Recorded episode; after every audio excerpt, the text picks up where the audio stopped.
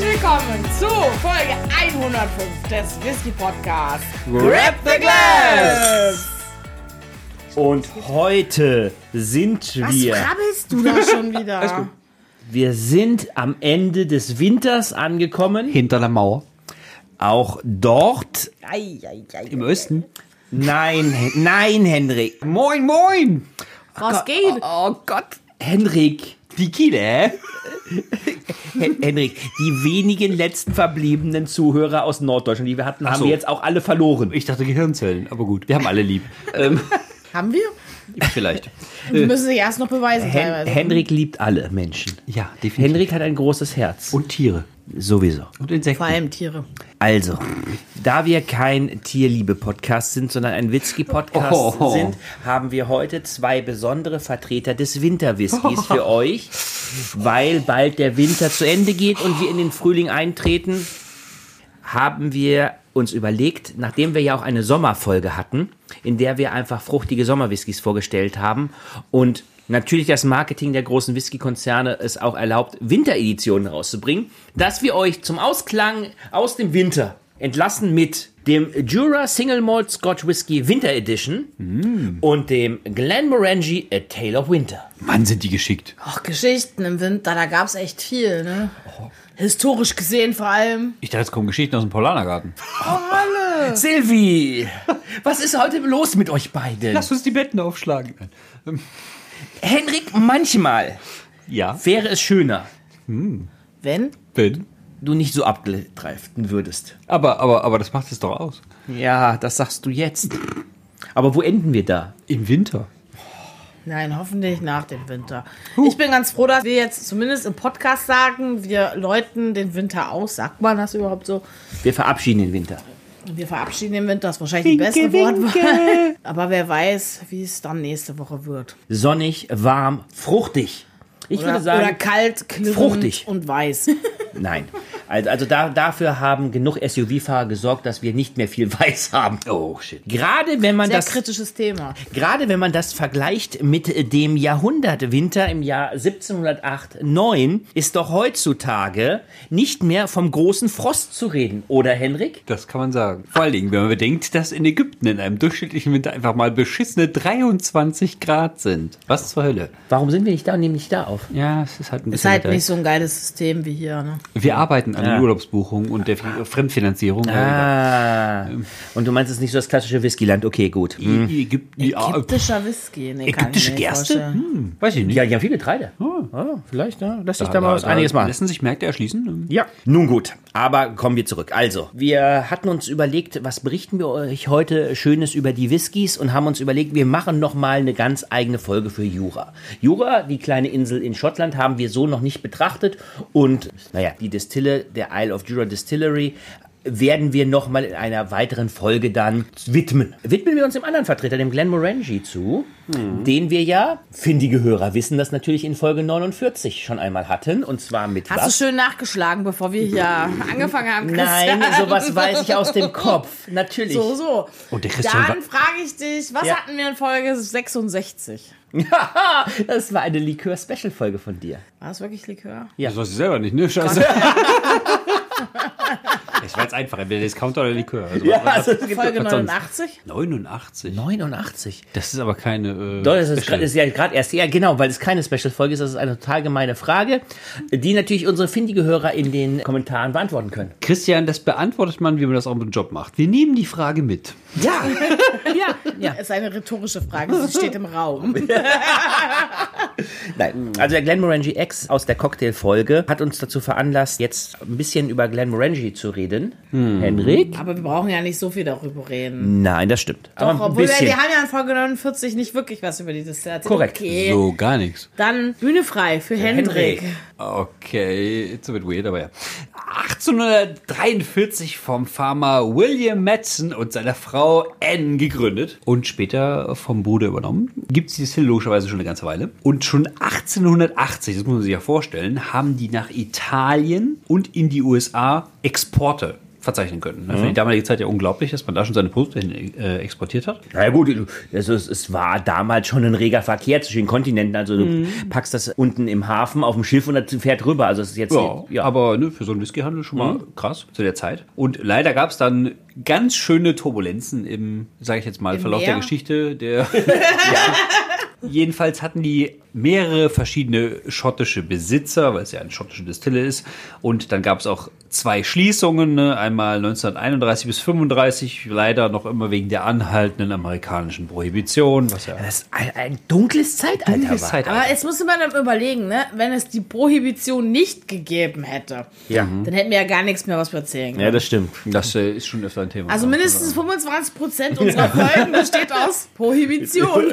das dunkle Zeitalter. Ja. Jedenfalls hatten sie dann leider noch einen zweiten Schließungszeitraum und das war während des Zweiten Weltkriegs von 41 bis 44. Da sind dann nicht die Amerikaner an schuld, sondern wirklich die Deutschen. Das ist auch sehr traurig. Der traurig immer Ja, noch. wir, wir fühlen uns da auch schuldig für. Aber erzähl weiter, wie ging es danach weiter? Ja. Dann, bis auf diese zwei Schließungen, hatte die Marke durchgängig quasi immer weiter Erfolg. Und es ging dann halt so weit, dass sie 1980 zwei neue Brennblasen kaufen mussten, um noch mit der ganzen neuen Produktion mithalten zu können. Und 1990 haben sie sogar noch mal vier weitere gekauft, sodass sie dann insgesamt acht Brennblasen hatten. Und das Besondere an ihren Brennblasen ist, dass sie die höchsten Brennblasen Schottlands haben. Mit einer Höhe von über 5 Metern, das heißt 5,14 Meter. Und das sorgt dann natürlich dafür, weil ich auf, euch ja vorstellen könnt, wenn das entsprechend destilliert wird, dass der Dampf dann quasi aufsteigt in diesen Brennblasen. Und nur das allerbeste und der leichteste und reinste Dampf schafft es halt bis in diesen oberen Kupferhals.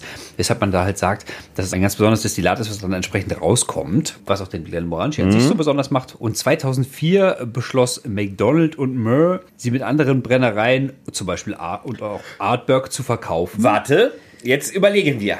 Wer könnte die denn gekauft haben? Also, Nicht Die üblichen drei Verdächtigen. Nein, die können wir diesmal ausschließen. Oh, Alles durch. Okay. Ja. wir denken jetzt einfach mal an Reiche Schnösel. Doch nicht etwa an Moe Hennessy? Moe! Reich mal den Moe. Genau, denn der hat dann entsprechend den Zuschlag erhalten und war damit in der Lage, die zusammen zu kaufen. Heißt Glenmorangie, Artberg etc. So, aber nachdem wir in der letzten Folge sehr viel Trauer hatten, weil wir zwei Whiskys slash Whisky mit Orange hatten, die beide einen Drehverschluss haben, freut es mich sehr, jetzt, Silvi, jetzt eine Flasche mit Korken zu geben. Aber Christian, Ja. ich möchte dir gern heute die Ehre überlassen, weil ich habe ihn dir immerhin zu Weihnachten geschenkt. Oh, so nett Jetzt, von jetzt dir. kommt's raus. Also, ja, die Hälfte äh, des Produktes heute ist ein Weihnachtsgeschenk. Vielen Dank nochmal. Und Geburtstagsgeschenk. Das auch noch, Herrgott! beides, auf, beides auf einmal. Ja, dann äh, freue ich mich doch, heute diese Flasche mal aufzumachen. Mal sehen, ob wir hier noch einen Plop rauskriegen. Oh, das wird. Ich drehe schon mal kräftig. Ah, ein bisschen zackhaft. Ja, Aber es ist da. Immerhin ein Plop und in Ja. Betracht der Vergangenheit würde ich Ja. ihm schon eine 4 geben von 10. ja. ja de- dementsprechend fülle ich euch doch da auch mal ein Schlückchen rein. So nett von dir. Ich finde ja das Design der Flasche so schön. Das sieht so richtig mollig, kuschelig aus. Findest du? Ich- Das sieht wie, wie, so, ein, wie so ein Pullover aus. Ah, Ja, eben. Mollig, kuschelig. Dann so vielleicht noch ein bisschen allgemein zu unserem schönen Glenmorangie. A Tale of Winter. Der, der Hendrik muss immer von den kuscheligen, warmen Sachen ablenken. Das Ja. ist doch echt. Aber es geht doch hier um eine Limited Edition. Oh, oh. Limited Edition. Das ist Ja. doch das, was die Leute, ne, Ja. den Leuten das, äh, das Geld im Portemonnaie schwitzen lässt. Ah. Ne, das muss raus. Hm. Ähm, 46% Single Malt, leider Gottes Farbstoff. Ja, oh. Aber Ex-Bourbon-Fässer, finished im Masala Süßweinfass. Ah. Und jetzt kommt der Knaller. Gesamtreifezeit von über 13 Jahren. Also das ist echt lang. Das ist richtig lang. Für so ein, naja, gut, für eine Limited Edition wahrscheinlich schon schön. Vor allem, es steht halt nicht drauf. Und das ist halt, glaube ich, etwas, was das halt wirklich besonders macht. Normalerweise wird man 13 Jahre draufschreiben, es steht nicht drauf, es ist einfach nur der Pulli und A Tale of Winter. Könnt ihr euch noch an letztes Jahr erinnern mit dem Pulli von Makers Mark? Ja. Vorletztes Jahr sogar. Das war aber nicht schon. auf dem Ei, ja. Etikett, sondern war tatsächlich ein Pulli. Pulli, drüber. ja, ja. Ja, ja. Ja, Ah, Ja, das schon hätte richtig. Glenn Morange ja auch eigentlich machen können, oder? Ich wollte ja Ich nicht glaube, kopieren, sie also. haben das lieber in die Qualität und den Geschmack des Whiskys investiert. Ja, Statt genau. einen kleinen Pulli zu kaufen, okay. ja, ja. Und deswegen ergreifen wir das Glas und sagen, Grab the glass! so. Also über die Farbe brauchen wir nicht diskutieren. Korrekt, Farbstoff. Gut. Tja, dann diskutieren wir doch viel lieber über den Geruch. Henrik, hast du denn schon was gerochen? Also der, der Masala Süßwein gibt so eine gewisse schwere Süße mit. Also ja, man hat so eine gewisse Süße da dabei, aber als Bauer muss ich sagen, ich tue mich echt wieder schwer, da ein bisschen was, ich sag mal, umfangreicheres zu, erkennen differenzieren? mit der Nase, ja. Ich habe nämlich das Gefühl, ich habe auch so einen riesen Schwall, aber ich krieg das nicht differenziert. Zumindest kein Alkohol. Eisbonbon, kann das sein? Puh. Puh. Du bist ja Süßigkeiten-Spezialist, keine Ich Ahnung. liebe Süßigkeiten. Ich habe da, ich hab da wirklich mehr rote Dunkelfrüchte. Aber, aber wie, genau wie du es beschrieben hast, die kommen in, in so einem überladenen Schwall auf einmal an. Also ich habe so Eisbonbon. Ey, kennt ihr Wick Rachen, Drachen, Kirsche noch oder so? Hm. Ja. Aber vom Geruch meinst du? Ja. So ein bisschen, also ich weiß nicht, ob ich jetzt beeinflusst bin durch den Namen, aber so ein bisschen icy irgendwas habe ich. Das jetzt in Richtung Eisbonbon oder so, so, so Menthol oder so. is coming. Ich glaube auch. Ich glaube, wir nehmen erstmal einen tiefen Schluck und gucken, was er geschmacklich denn zu bieten hat. Also ich würde sagen Winterbeeren. Eiswein vielleicht oder sowas vom Geruch her. Probier ich mal. Ich probiere auch mal. Da kommt aber die. Dunkle Noten. Ja. Boah, eine schöne Süße, sogar ein bisschen Honig dabei. Und, das, und das Krasse ist, also wenn man es, ist ja immer die Frage, wo lasse ich, wenn ich einen kleinen Schluck nehme, wo lasse ich das auf der Zunge raus? Und wenn ich den schon vorne rauslasse, dann merkt man schon eine sehr starke Süße auch, die mitgeht. Und das breitet sich nach hinten schön aus. Es ist jetzt nicht so, dass da so ein, so ein mega weiches, samtiges Mundgefühl entsteht. Aber es ist jetzt auch nicht unangenehm und geschmacklich, finde ich, breitet sie sich sehr gut aus und brennt nicht. Sehr gut eingearbeiteter Ja. Alkohol, würde ich sagen. Also für 46 Prozent gehe ich damit. Ansonsten würde ich sagen, also wenn er 40 hätte, finde ich den Alkohol doch schon ziemlich dominant. Aber trotzdem von den positiven Noten überdeckt. Ja. Aber diese positiven Noten kann ich immer noch nicht differenzieren. Echt nicht? Ist schwierig. Also ich habe bilde mir ein, irgendwas Richtung Rosine, Schokolade zu haben, aber halt immer noch dieses Frische dabei. Ja, also ich finde den total frisch, obwohl er diese schwere, diese schwere Süße hat. Er hat so, Ja. eine, so eine richtig dunkle, rote, schwere Süße. Deswegen auch deine, deine Waldfrüchte kann ich so ein bisschen nachvollziehen. Ich weiß nicht, wie gut- wie gut ihr euch an den an unsere Folge, als wir in Schweden waren und diesen Jagderlein, die gute Jagd hatten, der war ja auch in so so- in so Beerenfässern gewesen.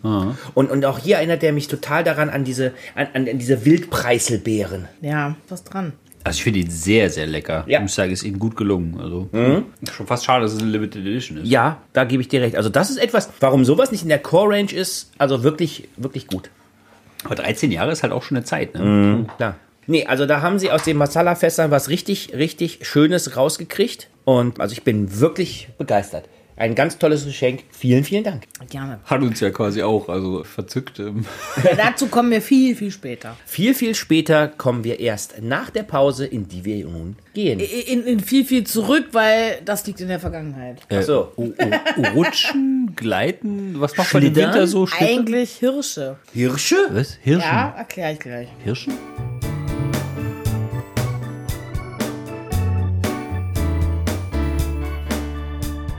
Ja, da sind wir wieder. Du, Silvi, wolltest uns so etwas zum Thema Hirsche berichten. Hirsche, genau, Hirsche. Hirsche, da ist ein guter Einstieg, Christian. Hirsch. Lecker? Sehr Wir lecker. verirren uns ja jetzt auf die innere Hybrideninsel Jura Jupp. in Schottland. Zugehörig zu Schottland, weil in Schottland klingt ein bisschen blöd. Mittendrin stand nur dabei. Genau. Genau. Und was das jetzt mit Hirschen zu tun hat, und zwar ist das ein altdeutscher Name, Jura, für die Hirschinsel. Das kommt daher, dass da 5500 Rothirsche leben, in etwa. Immer noch so viele. Sind wir jetzt schlauer? Wir sind vielleicht ein bisschen roter. Für die Insel, für eine relativ kleine Insel, wo nicht viele Menschen leben, außer die in der Distille, ist das echt, wow, eine Menge. Ja, aber das erklärt, warum noch so viele Hirsche da sind. Ja. Aber Eile kennst du ja zum Beispiel, da haben wir ja schon öfter mal Ja. gehabt. Jura Ja. ist nur halb so groß wie Eile. Ja, hat auch deutlich weniger Distillen. Genau. Und Menschen. Aber was hat das denn jetzt mit Winter zu tun? Winter, ja, wir haben halt einen Whisky in der Winter Das ist Edition. die Winteredition, Junge. Winter. Von Jura. Aber wir werden jetzt aber auch nicht mehr viel Worte über die Distille verlieren, weil ich mir überlegt habe, das wollte ich eigentlich schon ganz lange, einfach nur weil ich den Namen ansprechen finde, nicht, dass ich den schon mal irgendwie probiert hätte. Wir würden gern eine eigene Folge über Jura wissen. Na sicher. Na klar doch. Deswegen wollen wir jetzt auch nicht so viel vorwegnehmen, sondern nur schon mal anteasern, dass es irgendwann eine Jura-Folge geben wird. Oh, Also bleiben wir eigentlich beim Winter? Auf jeden Fall. Bitterkalt. Auf jeden Fall. Hen- Hen- Henrik, kalt. wo ist es denn besonders kalt? Er ist so richtig kalt. Ist er äh, in dem Bezirk Omjakon in Sibirien. Hohoho. Herrgott, das ist schon zu erwarten. Wenn Sibirien erwartet man ja Kälte. Ja, aber hätte ja auch Kanada sein können oder so ein Spaß. Oder Ne? Grönland. Sibirien ist noch ein bisschen noch kälter. Ja, weil, äh, ne? Wie kalt wird es da? Also bestätigt, halt auch wirklich bewiesen sind als kälteste Temperatur minus 67,8 Grad. Es gibt auch Überlieferungen von, ich glaube, 71,2, aber das ist nicht offiziell bestätigt, aber es reicht ja auch. Hör, hör mal, ich würde mal sagen, dass es so kurz ist das. So, ku- so kalt. So, kalt. Das ist fast schon ihr. Nee, egal. Ja. Ja, in Jura wird es halt nicht so kalt. Nein. Glück gehabt. Da haben wir gerade 7 Grad. Da ist ja fast erfrischend. Also, Ja, das ist ja. Das ist auch besser für die Hirsche. Definitiv, weil ich glaube, die würden das mit den 67 Grad nicht schaffen. Du. Nee. Du, das stimmt nicht. In Omiakon lebt tatsächlich auch Dammwild. Ja, aber eher doch Rentiere wahrscheinlich oder sowas? Ich Ja, glaube, glaub, die sind feldtechnisch besser an die Temperaturen ja, ja, angepasst. natürlich. Die haben auch Pferde, die da leben und so. Also, es lebt schon einiges Getier da. Ja, und da wir jetzt einmal den kältesten Ort hatten. ja. Wie wär's mit dem kältesten Winter? Oha, schlimmes Kapitel. Oha. Da läuft mir eiskalt den Rücken runter. oh Mann. Meinst du etwa den großen Frost Permafrost, aus dem Jahre 1798? Grand Hiver. Oh ja. die riesen Eislaufbahn. Oh. Oh ja, wenn Du die hattest Christian wohl betitelt. Ja, ja. De, denn sogar der Gardasee ist zugefroren. Überlegt euch das mal. Das Mittelmeer, ist Ah, Ja, angefroren. angefroren. Die die Adria, Ja, die war, war die Ostsee. Na gut, das ist, die Ostsee ist öfter mal zugefroren. Ja, aber die war dann bis, m, weiß nicht, Mitte April oder so sogar noch zugefroren. Puh. Das ist schon krass. Ja. Also offiziell galt es als einer der kältesten Winter der vergangenen 500 Jahre und vermutlich auch fast eines Jahrtausends. So kalt war das. Und die Hauptursachen dafür waren eine stark negative Phase der nordatlantischen Oszillation, ne, also diese ganzen Winde und Strömungen. Wasser. Das warme Wasser, das darüber kommt, kam nicht mehr. Und das auch. Und dem gekoppelt gab es dann auch noch, dass generell die Temperaturen sehr viel niedriger waren zu der Zeit auf der Nordhalbkugel. Ist fast schon sowas wie eine kleine Eiszeit. Und dazu kam auch nochmal, dass zwischen 1645 bis 1715 eine stark verringerte Sonnenaktivität generell zu vermelden war. Heißt, Äh. es gab auch noch von außen sehr viel weniger Wärme. genau, die Sonne hat ja verschiedene Zyklen, die sie immer regelmäßig durchläuft. Mhm. Und das war eine von den verringerten Sonnenaktivitäten. Aber wir sind kein Astronomie-Podcast. Wir wollen da nicht, die, nicht intensiver drauf eingehen. Schade eigentlich. Äh, Ich glaube, da gibt es Leute, die fachlich deutlich versierter sind. Also wir können uns mal... Astronomie und Whisky. Hatten wir schon mal. Hatten wir schon mal. Die hatten wir schon mal, aber das wäre mal cool. Wir können uns mal einen Astronomen zum Saufen einladen. Oh Gott. Trink dir die Sterne schön.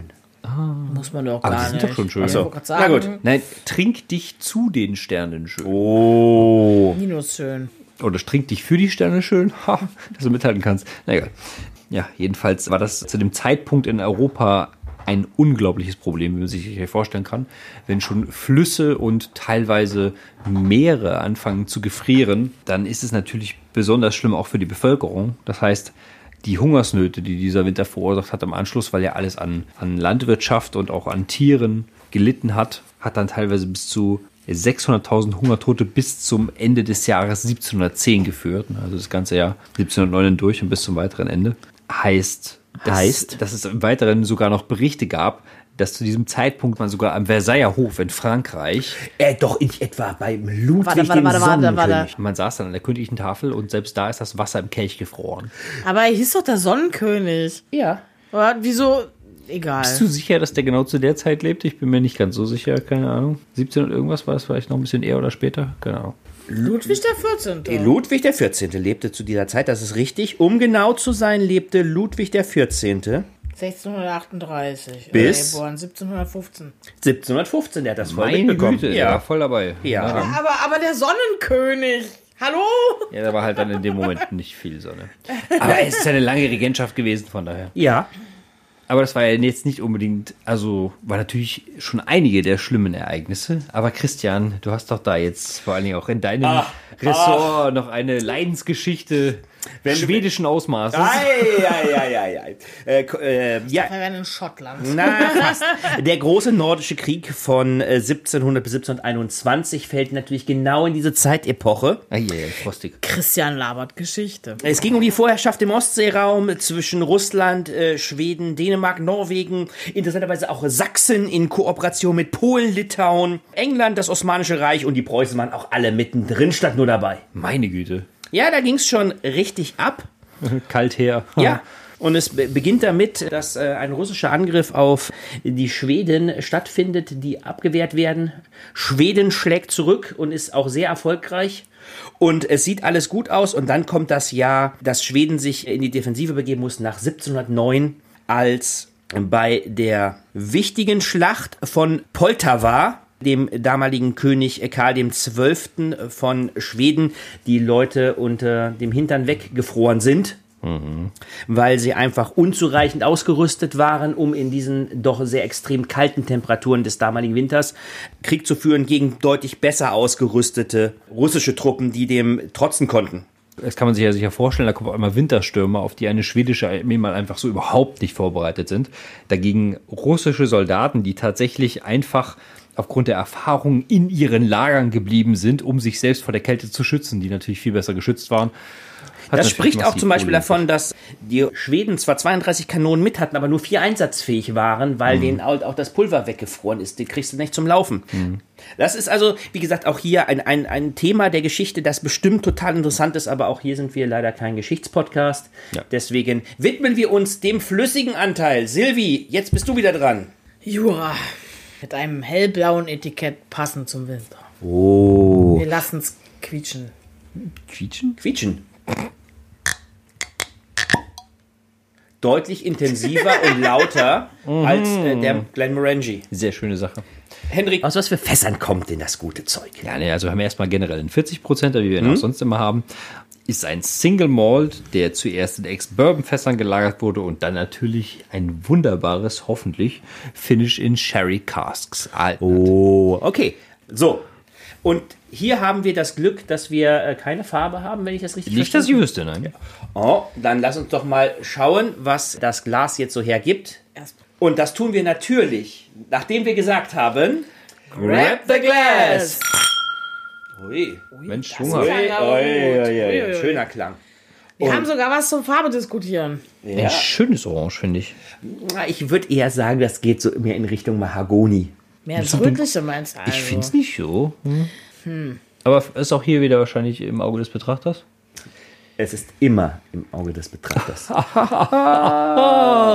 Winter's coming. immer noch? Die Farbe des Whiskys bildet auf jeden Fall einen schönen Kontrast zum hellblauen Etikett. Das Auge trinkt mit. Aber nicht nur das, sondern auch die Nase. Prost. Hm.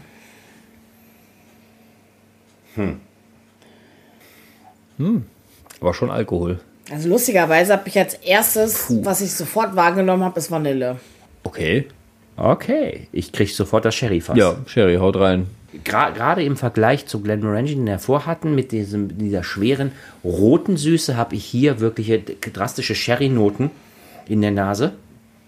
Rote Gummibärchen, Rote Gummibärchen. ja, Ja. und Vanille. Das ist mein Fazit zu dem. Also geht auch für dich so eine ziemliche Süße mit einher. Ich muss sagen, am Anfang fand ich den Alkohol ein bisschen schlimmer. Ja, aber nach einmal Mittlerweile schwenken, geht's. ja. ja. Ja, nach einmal schwenken geht das weg. Und irgendwas Unreifes an Frucht habe ich noch. Es sind halt ein paar unreife Früchtchen dabei gewesen. ähm. Grüner Apfel. Ich weiß nicht, also ich, ich habe ich hab wenig Frucht, ich habe halt wirklich nur diese Sherry-Noten. Aber landet der grüne Apfel nicht auch so bei uns im Laden? Ist er damit nicht reif? Oh, Henrik, nimm, nimm, nimm einen Schluck in den Mund, dann bist du ruhiger. Das ist wohl wahr. Also ich rätsel immer noch am Geruch, aber ja, ich werde auch mal folgen. Wow. Das ist so mal nicht viel Süße. Ne, der ist ganz schön scharf. Krass. Das widerspricht irgendwie dem, was man gerochen hat. Ich habe vorne auf der Zunge eine gewisse Süße, nicht die ich mir erhofft hatte, durch den Geruch. Und dann kommt einfach gar nichts mehr. Ich habe ich hab extremst wenig Geschmack. Es ist fast schon, fast schon ins Wässrig gehende, ein etwas lascher. Und dann hinten raus diese alkoholische Schärfe, die Silvi eben auch schon beschrieben hat. Ich bin irgendwie überrascht. Also für mich ist das eine würzige Schärfe. Ich hätte auch Der Mhm. eher witzig Geschmack- gesagt, ja. Wenn man jetzt so an Winter denkt, könnte man fast denken Zimt. Aber Süße geht mir auch ein bisschen ab. Ich habe eher so dunkle, so, so Kaffee oder Kakao oder irgendwie sowas in der Art. Auf jeden Fall ein bisschen herberer Aromen. Also mir fehlt die Süße. Man, man, man ahnt irgendwie was, dass was irgendwas Süßes sein soll, aber irgendwie fehlt mir die. Ich habe so einen ganz schwach anhaltenden Klang von irgendwas, was so ein bisschen Richtung dunkle Frucht oder sowas geht. Aber echt ziemlich schwach. So ab kurz nach dem Anfang bis zur Mitte hin und dann verschwindet das aber auch. Ich finde, auf der ganzen Zunge geht der überhaupt nicht auf. Also, wir hatten vorne ein bisschen was im Abgang, aber auf der Zunge selbst, da wo der Glenmorangie was hat, das, ich äh, schweife schon wieder in den Vergleich ab, aber, aber ich bin wirklich äh, echt überrascht von dem, der ist es nicht. Also, ich möchte mal ganz klar sagen, der Glenmorangie gibt deutlich mehr, viel mehr Breite, viel mehr Komplexität, eine schöne Süße und hier muss ich sagen, hier fehlt einiges. Irgendwie fehlt hier was. Also dominant für mich sind hier Kaffee und Zimt. Das ist wie als hättest du einen Kaffee ohne Zucker mit einer Tonne Zimt. Schwarz und lecker. Schwarz und lecker. Aber Henrik. Scheiße nicht. Kalter Aber, Kaffee. also wirklich, also, also irgendwie habe ich mir mehr ver erhofft. Mehr versprochen. Warum? Weil der Geruch für mich mehr hergab. Kaffee. Also es ist sowas von Aber, Kaffee. aber, aber, aber so vom, Hau- vom Hocker haut der nicht, ne? Will ich auch nicht sagen. Silvi haut er dich um? Ne? also wenn man Kaffee mögen würde, vielleicht. Ja, aber auch selbst dann. Also ich mag Kaffee, ich trinke sehr viel Kaffee, aber, aber der haut mich trotzdem nicht vom Hocker. Ja, also ich würde auch sagen, für mich heute Abend auf jeden Fall der Glenmorangie voran. Mit ganz großem Abstand. Der Jura ist zwar auch nicht schlecht, so wie eine völlig andere Erfahrung, aber man muss das halt mögen. Ich finde ihn sehr herb. Er ist nicht so süß, wie man ihn sich vom Geruch her vorstellt, aber ich finde, er hat schon sehr dominante Noten. Für mich halt Kaffee. Also für mich ist diese Edition gleichzusetzen mit Kaffee, wenn man Whisky trinkt. Haben wir da gerade noch irgend so eine preisliche Note? Ja, also der, bei dem weiß ich noch, bei dem Glamorange, der hat irgendwas um die 100 Euro gekostet. Ja, das ist, das ist schon ein gewaltiger Unterschied. Der Jura kostet 29 Euro. Also Ah, schon ein sehr großer Ah, Das ist Unterschied. schon krass, ja. Ja gut, aber man muss ja auch immer bedenken, der Preis ist nicht immer ausschlaggebend. Hatten wir ja Mhm. schon öfter das Thema. Ja. Aber wir hatten auch schon Kandidaten, die Wo der 80 billigere- zu 20 ja, ja, Euro hatten ja. und der 20 Euro Ja. einfach besser verträglich war, würde Ja. ich jetzt einfach mal sagen. Ja. Das ist schon richtig, aber mm, also ich würde sagen, so, ein- so ein Radius 30 Euro versus 60 Euro, das wahrscheinlich in den meisten Fällen doch der 60er besser abschneiden wird. Ich bin mir nicht sicher, aber Nein. ich Ah, würde es denken. nee, also, also es, so, so, so allgemeingültig finde ich, kann man das nicht sagen, aber in, in, in dem Fall finde ich es, also in dem Vergleich, den wir jetzt haben, in diesen beiden Wintereditionen, finde ich sehr offensichtlich, dass das der teure Whisky, dass da mehr, mehr Arbeit und auch mehr Zeit reingeflossen ist, die den Preis rechtfertigt. Vielleicht, ja. Ja, das ist auch immer irgendwie Ansichtssache, aber ja, ich gehe da eher mit dir mit. Zumal wir jetzt bei dem Jura Winter Edition haben wir jetzt auch nicht wirklich eine Lagerdauer angegeben von besonders viel Jahren. Heißt wahrscheinlich eher im Standardreifebereich plus das Finish. Ja. Und währenddessen beim Glenmorangie dann 13 Jahre. Puh, Das ist schon krass. Also von der Meinung her würde ich mich auf alle Fälle Silvi anschließen. Der Glenmorangie ist hier für mein Verständnis auch um Meilen besser und auch für meinen Geschmack als der Jura. Ich würde den Jura fast sogar noch ein Stück, ich will es nicht unbedingt sagen, aber ich würde es trotzdem sagen, schlechter bewerten, als Silvi das gesagt hat. Also mein Geschmack ist das so gar nicht. Ähm, Habe ich mir definitiv mehr erhofft. Ja, das, ich kann, kann mich ja euch nur anschließen, wie ich eben schon sagte, der Glenmorangie ist einfach in allen Sachen breiter, weiter, gibt mehr und der, der Jura ist halt sehr lasch. Gut, dann haben wir jetzt da ein Urteil gefällt. Und dann würde ich sagen, wir verabschieden uns auf jeden Fall aus dem Winter. Ja, bitte! Ich möchte jetzt hier auch nicht unbedingt so abrupt abbrechen, aber ich habe keinen Bock mehr auf den Winter. But everyone's going to the north. Geh du in den Norden. Silvio und ich kümmern uns lieber um. Ab in den Süden. genau das. Das heißt Cocktails. Wir läuten den Sommer ein, wir überspringen einfach den Frühling Was? und sagen Cocktails für Mix it, alle. okay, lasst euch überraschen. Und schaltet das nächste Mal auch wieder ein, wenn es wieder heißt Rap the Glass. Glass.